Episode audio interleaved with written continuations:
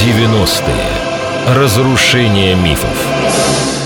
Здравствуйте! В эфире «Коммерсант ФМ» очередной выпуск передачи «90-е. Разрушение мифов». Этот проект в эфире радиостанции представляет президентский центр Бориса Ельцина. Это программа о трудном, но одновременно прекрасном времени, в котором переплелось много и радости, боли, и победы, и поражения. Наша цель этой передачи не отлакировать историю, а представить ее во всей полноте и сложности. И так уж вышло, что в последние годы история 90-х оказалась сильно мифологизирована. Появились расхожие штампы, которые подменяли реальность, анализ. Вот мы и попробуем в эфире радиостанции «Коммерсант ФМ» разобраться, где заканчивается реальность, начинаются мифы. Тема сегодняшнего выпуска – Конституция 93 -го года. Называется передача Конституция 93 -го года «Плод политической целесообразности. Да или нет?». В этом выпуске мы попытаемся да что попытаемся, мы разрушим миф о том, что Конституция была написана под Ельцина, в том, что референдум проводился с использованием властного ресурса и нарушениями, что Конституция принята в угоду сиюминутной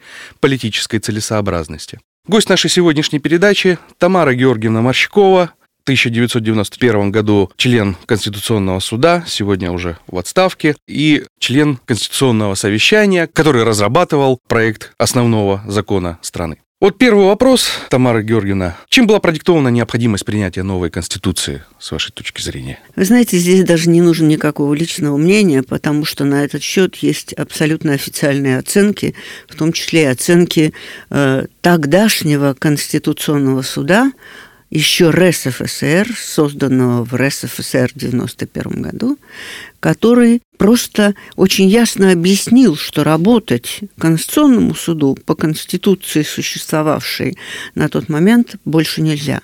Это был в высшей мере противоречивый документ – можно привести в качестве примера то, что в нем одновременно содержались взаимоисключающие положения, да, э, ну, такие, например, согласно которым съезд народных депутатов мог принять к своему рассмотрению любой вопрос, и это положение существовало на фоне того, что Конституция пыталась признать принцип разделения властей.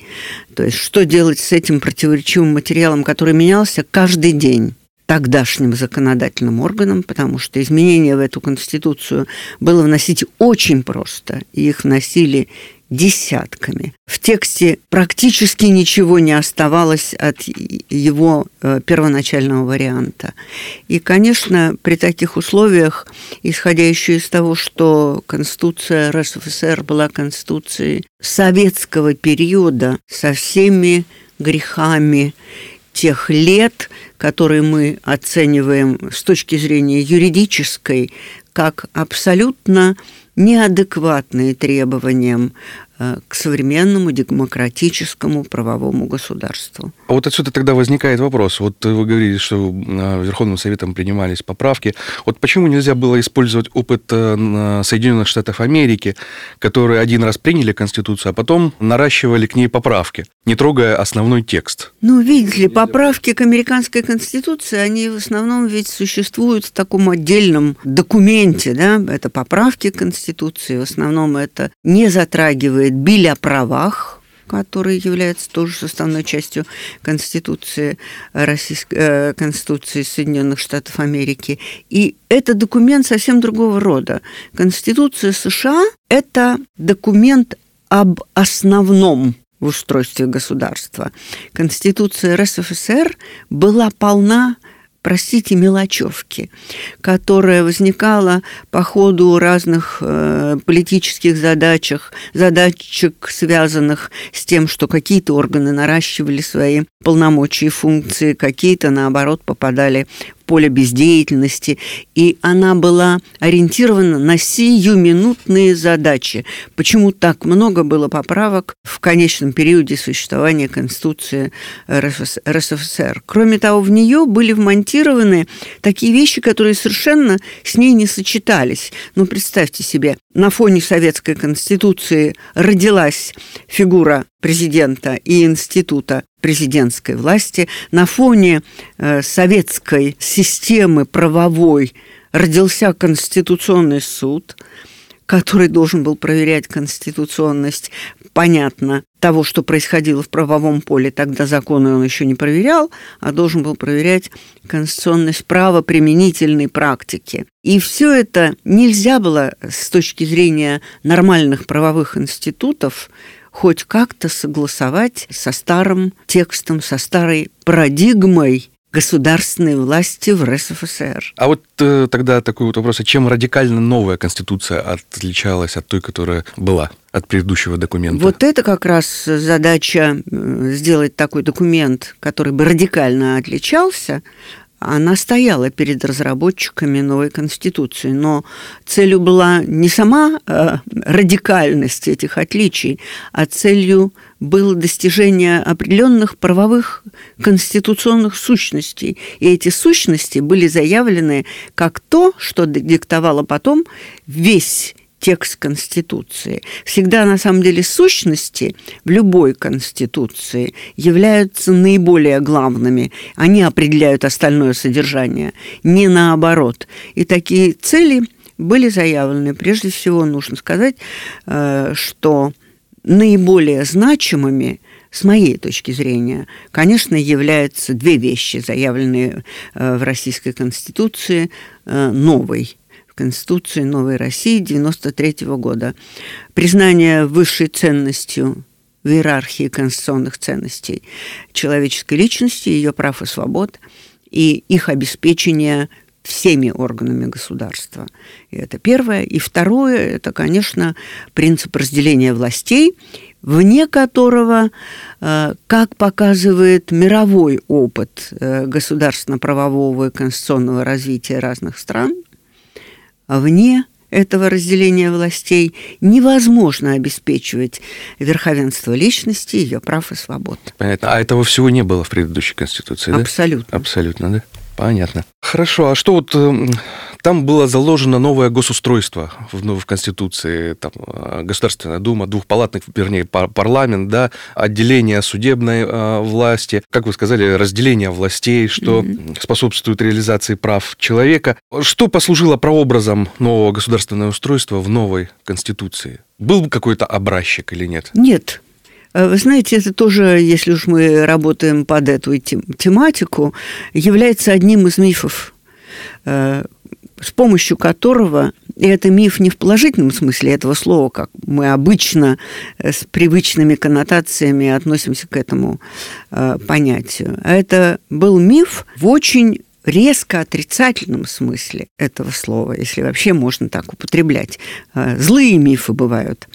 Вот это был один из злых мифов, и он очень распространен, что ее делали, эту конституцию, по иностранному образцу. Чуть ли не по американскому образцу. Хотя на самом деле российская правовая система, она гораздо более близка не к странам общего права, так называемого, э, где регулирование обеспечивается не столько позитивным законодательством, сколько судебной практикой, судебными прецедентами.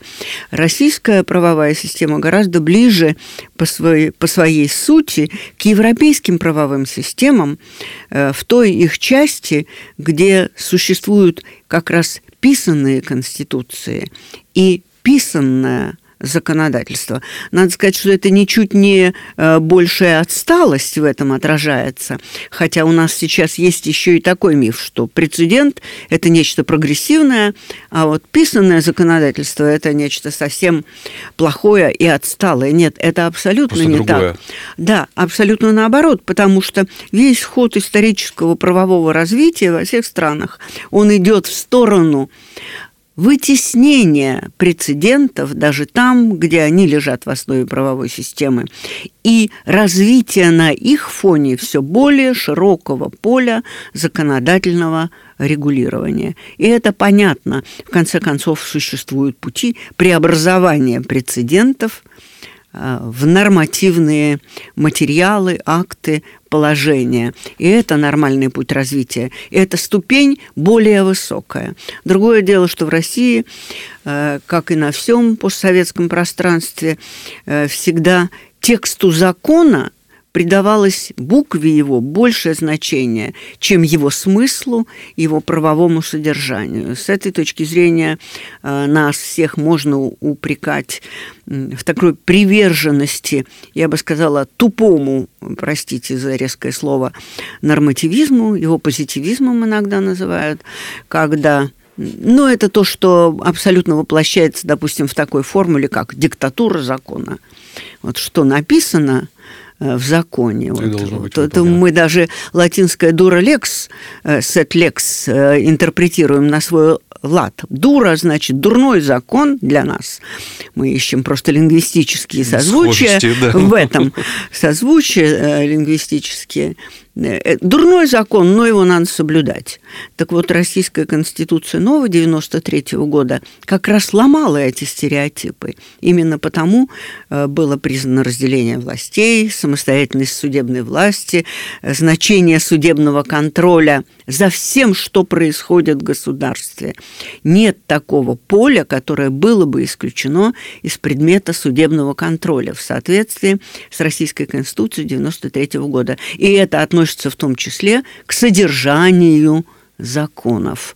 Вот уже, значит, не любой дура лекс, а только тот лекс, который соответствует правовым идеям, правовым смыслам, основным конституционным ценностям, наконец, духу Конституции и потом уже ее букве, только такой закон может применяться. И это достижение Российской Конституции 93 -го года. Спасибо. А, мы вернемся через несколько минут. Это я, Артем Амелин и наш гость Тамара Георгиевна Морщикова, в 1991 году член Конституционного суда и член Конституционного совещания, который разрабатывал проект основного закона страны. 90-е. Разрушение мифов.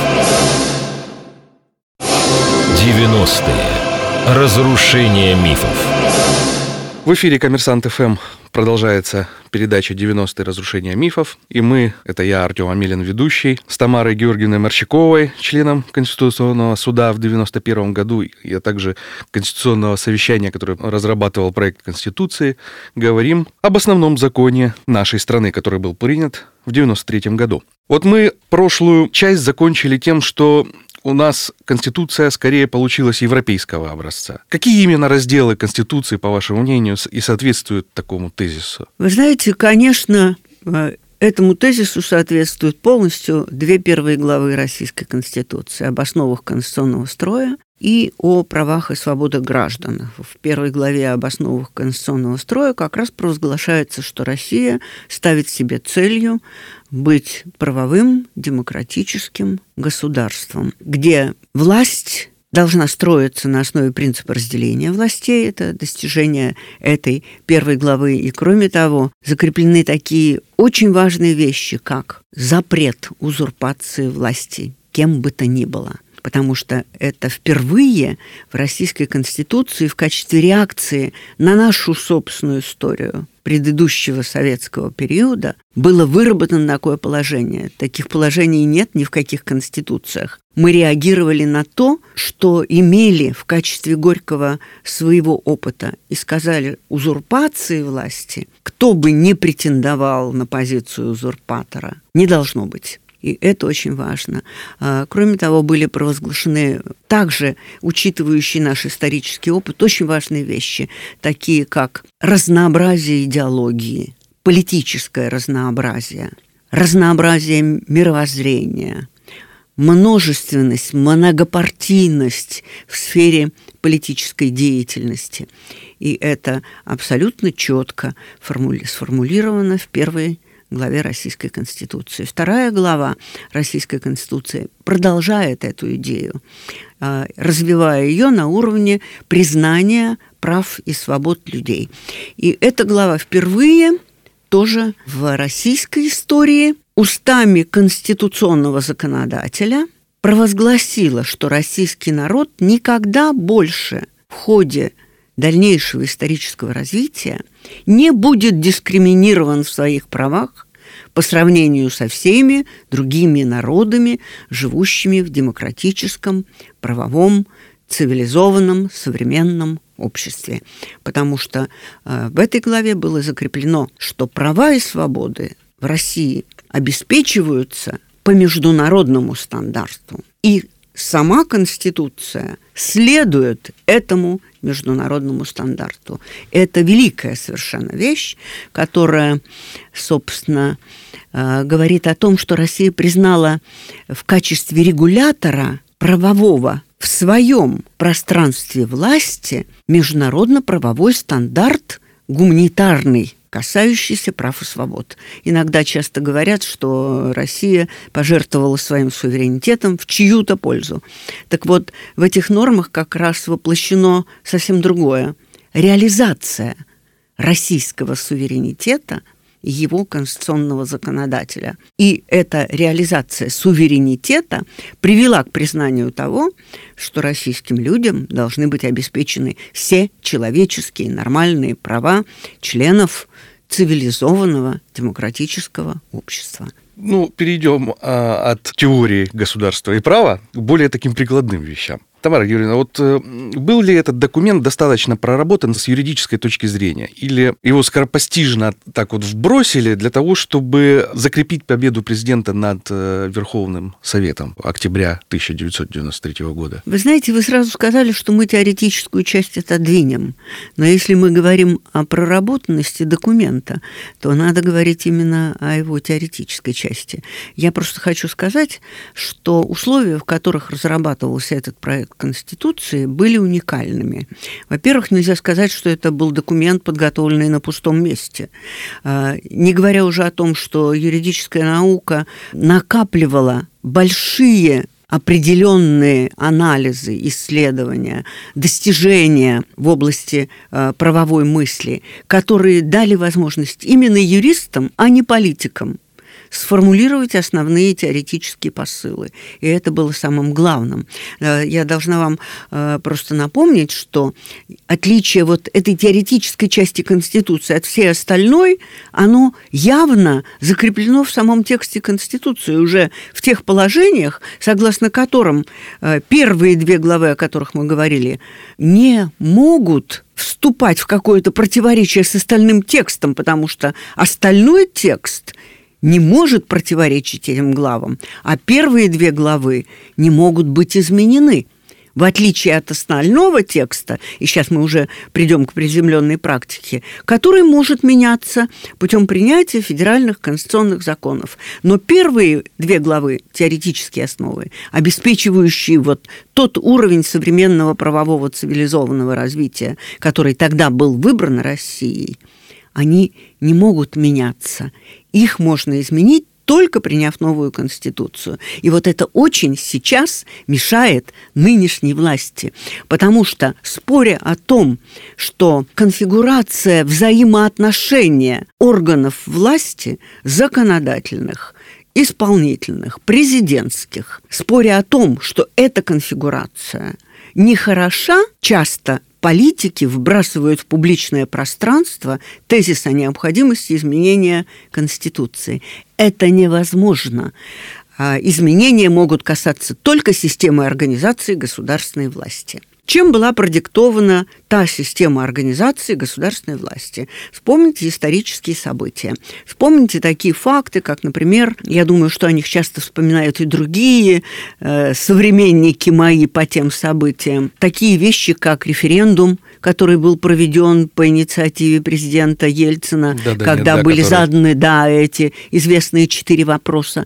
Что дал э, результат этого референдума? Результат референдума показал, что люди хотят хотят преобразований. Они не хотят жить в старой системе не только политической власти, но и в старой экономической системе, потому что она исключала любое развитие и достижение какого-то достойного уровня жизни каждого. Люди хотели жить иначе, развиваясь, а, простите, не загнивая, не сидя в своем собственном болоте, которое привело Россию уже тогда на грань э, катастрофических событий. И все это знают. И это не касается политических противостояний только, э, но касается просто экономики, когда надо было думать уже просто власти о том, как не допустить голода в стране Понимаете? И исходя из этих посылок, нужно было сделать какую-то такую конфигурацию власти, которая могла бы действовать. Что мы имели на тот момент? Да, противостояние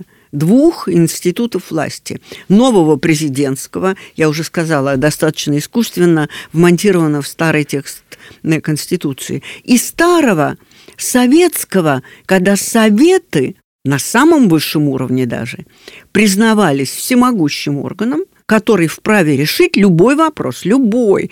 В, в то время были процессы по старой конституции, когда съезд народных депутатов и Верховный Совет, как исполнительный орган съезда народных депутатов, решали даже вопросы, относящиеся к компетенции судов.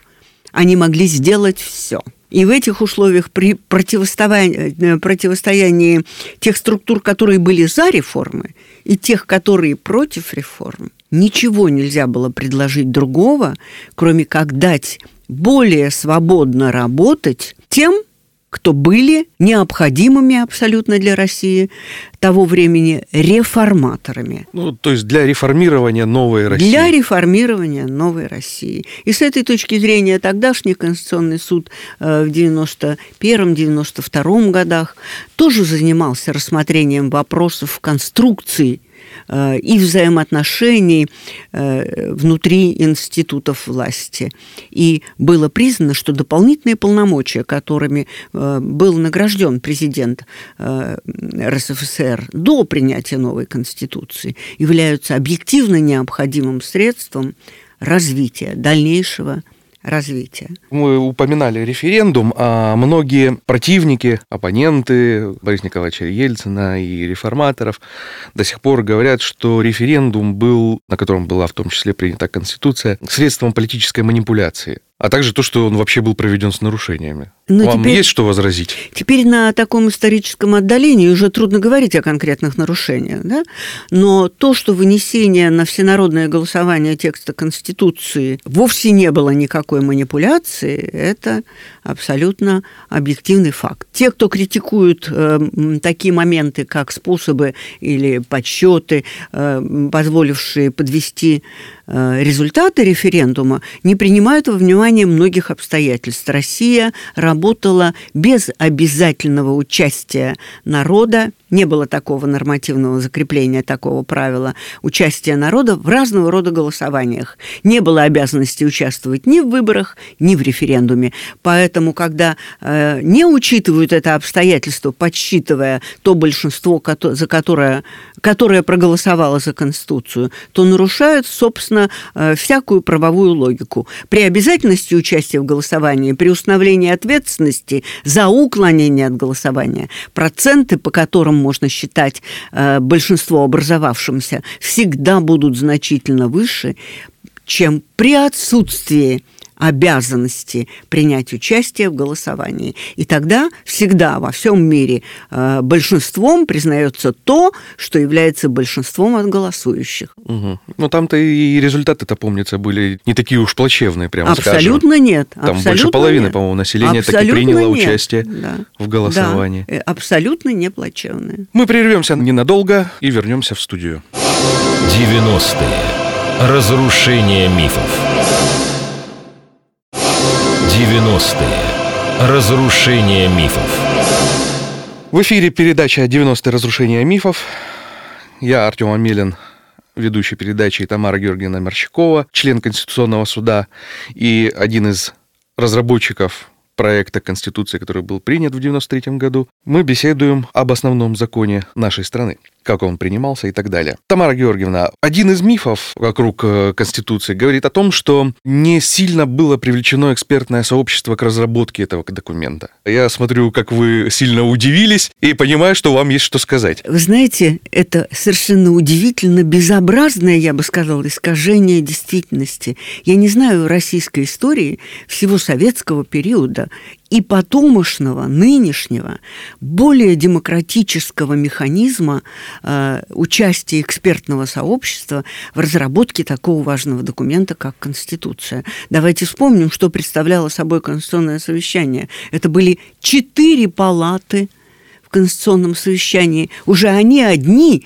создавали определенную конкуренцию между собой при оценке э, того, что предлагалось для внесения в этот проект. И это были очень разные четыре экспертные группы. Одна, представлявшая органы государственной власти, туда, кстати, входили все судьи Конституционного суда, э, чего никогда прежде не бывало в российской истории. Вообще, все, что происходило в рамках Конституционного совещания, это уникальный опыт – и, к сожалению, я думаю, он никогда не повторится, потому что уж очень э, правильным был настрой на достижение целей консенсуса при выработке учредительного конституционного акта. Хотелось, чтобы этот акт был принят потом всеми. Поэтому была э, группа представителей государственных органов, была отдельная палата, которая объединяла ученых там были представители академии, представители разных институтов, э, работающих в сфере права и смежных институтах, то есть э, в области общественных знаний. Да? Были те, кто представлял регионы, отдельная была палата. Представляете себе, не то, что не учитывалось, как у нас говорят, какая-то национальная традиция, национальные особенности, готовность договариваться. Нет, все это учитывалось. И представители местного самоуправления.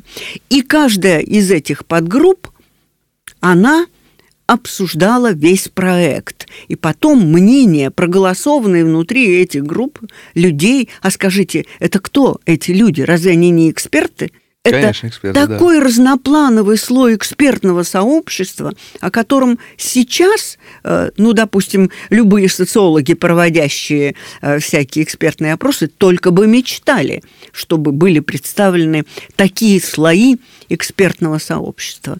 И все это потом сводилось, обсуждалось э, в рабочей группе Конституционного совещания. Она была большая, в ней было, по-моему, больше 20 человек – и э, существовал такой замечательный, совершенно уникальный орган, как конституционный арбитраж, Э, в него входили тоже эксперты, ученые и все члены Конституционного суда. И задачей этого конституционного арбитража было оценивать с юридической точки зрения, не с политической точки зрения, те предложения, которые оказывались спорными. То есть по спорным предложениям э, в решении одного и того же вопроса конституционный арбитраж должен был принять решение – Понимаете?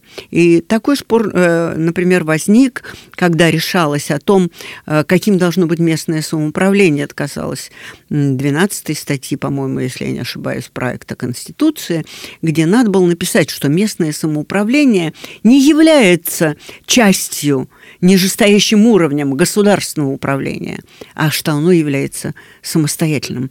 И такое С решение, такими же правами, да? Да. И такое решение было принято в результате только на основе голосования в конституционном арбитраже. Как можно сказать, что экспертное сообщество не работало? Кроме того, э, надо сказать, э, и это, я думаю, делает определенную честь российской юридической науки, она была очень подготовлена к решению таких вопросов, потому что, хотя ранее не приходилось использовать в национальной практике достижения разных других национальных правовых систем, но эти достижения были исследованы, известны и могли быть в любой момент положены на стол, то есть представлены как доказательство возможного или невозможного для России с учетом ее особенностей пути развития в этой области.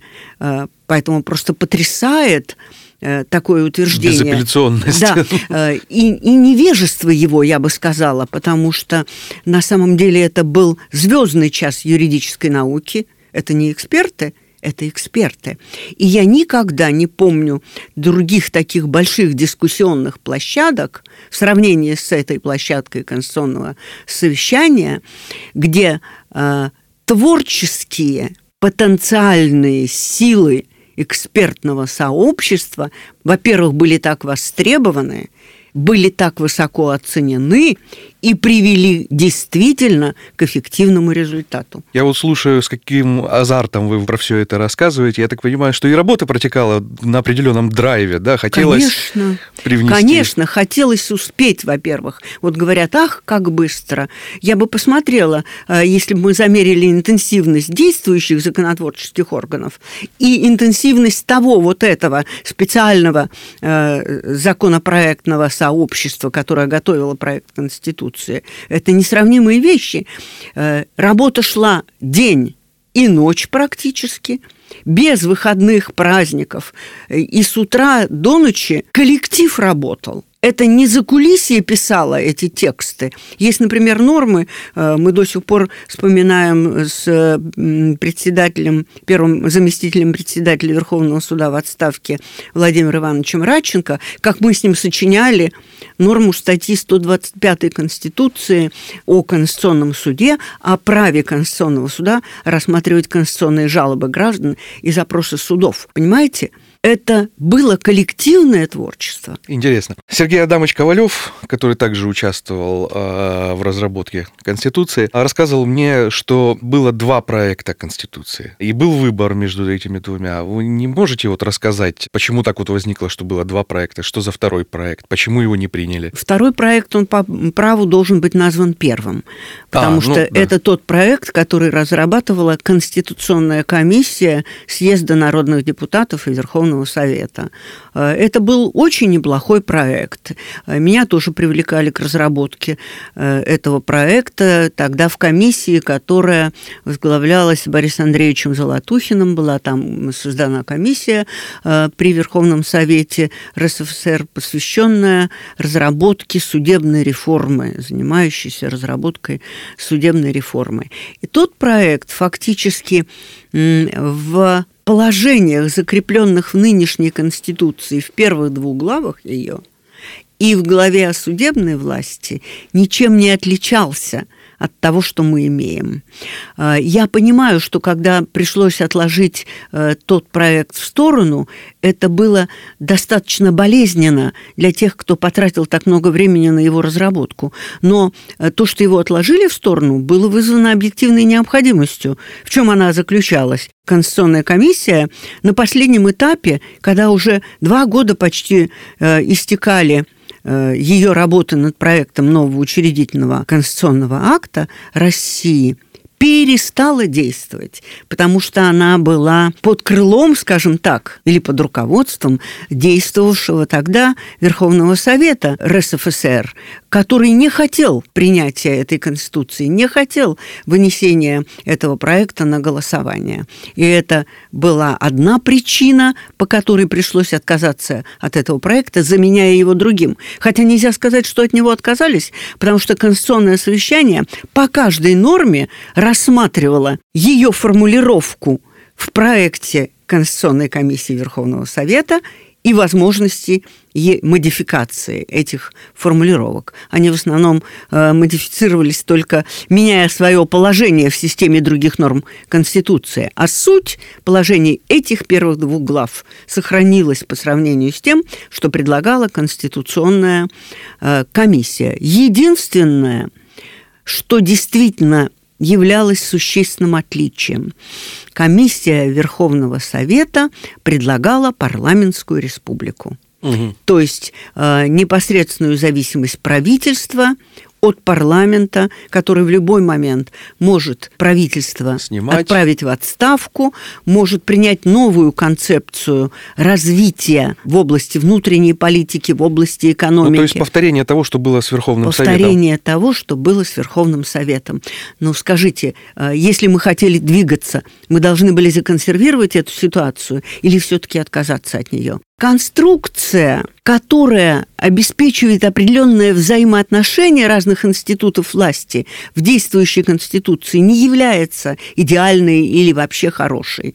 В зависимости от целей тех, кто руководит государством, она может не приносить вреда, но может приносить и большой вред, потому что, по образному выражению одного из правовых исследователей конституционализма в России, уважаемого очень мною Михаила Александровича Краснова, профессора Высшей школы экономики, это конструкция треугольника с одним углом. Если президентской властью кто-то захочет распорядиться своевольно, он может распорядиться ею именно так. И достаточных противовесов этому мы в нынешней конструкции власти не имеем. Но если неудовольствие Конституции вызывается именно этим, нет ничего проще, как поменять эту конструкцию, внося изменения с помощью федерального конституционного закона, а, поправки Конституции. То есть та часть, главы, о которой вы говорили, которые, которые могут быть изменены. могут меняться. Поэтому, когда критики говорят, это создано под одного, под одного человека, они, во-первых, забывают, что в действительности такая потребность была потребностью времени. Это было создано под объективные условия момента и не исключало дальнейшего развития. Жесткость Российской Конституции есть только в принципиальных частях.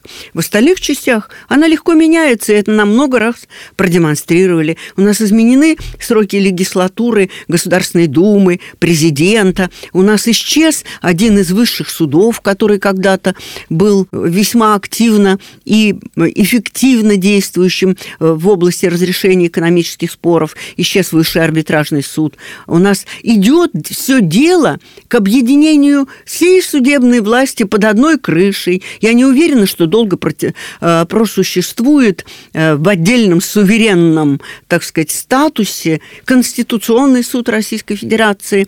Идеи такие, что в Верховном суде должна быть в том числе и Конституционная палата, они давно озвучивались, простите, они впервые мною были услышаны в российском э, пространстве э, э в устах тогда начальника э, или руководителя, это называется, администрации президента, э, когда этот пост занимал еще Дмитрий Медведев. Вот они реализуются, эти идеи. То есть Постепенно, никакие да. сложности в изменении Конституции в этой части при э, нынешнем парламенте фактически не существуют. Так что зачем на Конституцию пенять? Коли... Законодательная власть должна пенять на самое себя – Исполнительная власть должна пенять на самое себя, но она развивается сейчас, конечно, не в ту сторону, в которую могла бы развиваться, если бы цели и принципы первых двух глав Конституции продолжали быть для власти актуальными. И последний вопрос, который я задаю всем гостям передачи. 25 ноября в Екатеринбурге э, на родине Бориса Николаевича открывается музей президентского центра Бориса Николаевича Ельцина. Конечно же, он будет посвящен в основном 90-м годам, как эпохи Ельцина, которая характеризует его деятельность. Скажите, какой бы вы поставили экспонат, который бы характеризовал 90-е годы. Вы знаете, мне бы хотелось такой экспонат действительно представить, если бы я смогла. А, он существует, он существовал в реальной действительности. Это факт одной встречи Бориса Николаевича Ельцина с пятью судьями Конституционного суда Российской Федерации, которые попросили у него аудиенции как раз на фоне разработки проекта Конституции. Потому что первоначальный вариант, первоначальный этого проекта, который был представлен двумя крупными э, учеными российскими, очень мною уважаемыми, в том числе профессором Алексеевым и профессором Хохловым, предполагал, что над всеми судами главами Российской Федерации должен стоять такой ЦК КПСС, высшее судебное присутствие, которое будет давать обязательные указания этим судам и как-то их объединять. Это касалось и Верховного суда, и Высшего арбитражного суда, и Конституционного суда. Понятно, что это вообще несовместимо со статусом судебной власти. Ну, действительно, старый опыт давил, и люди, эти, которые разрабатывали проект Конституции, они не были так называемыми судебниками, специалистами в сфере судебного права. И пять судей Конституционного суда попросили аудиенцию президента, зная, что разработка идет под его руководством Конституции Российской Федерации. Конечно, мы немедленно ее получили, и в течение полутора часов все эти пять человек объясняли Борису Николаевичу Ельцину правовую недопустимость, конституционную недопустимость такой организации ЦК КПСС над высшими судами страны. И он прислушался. Дело не в том, что он прислушался и последовал мнениям. Дело в том, что он понял и разделил. И если бы взять вот стенограмму этого обсуждения, я не знаю более драгоценного аргумента и экспоната в наших условиях, хотя бы при решении вопросов судебной реформы. Спасибо. Эта программа была представлена президентским центром Бориса Николаевича Ельцина. С вами был ведущий Артем Амелин и гость программы Тамара Георгиевна Марщакова. В 1991 году член Конституционного суда и член Конституционного совещания, который разрабатывал основной закон нашей страны. До свидания. 90-е. Разрушение мифов.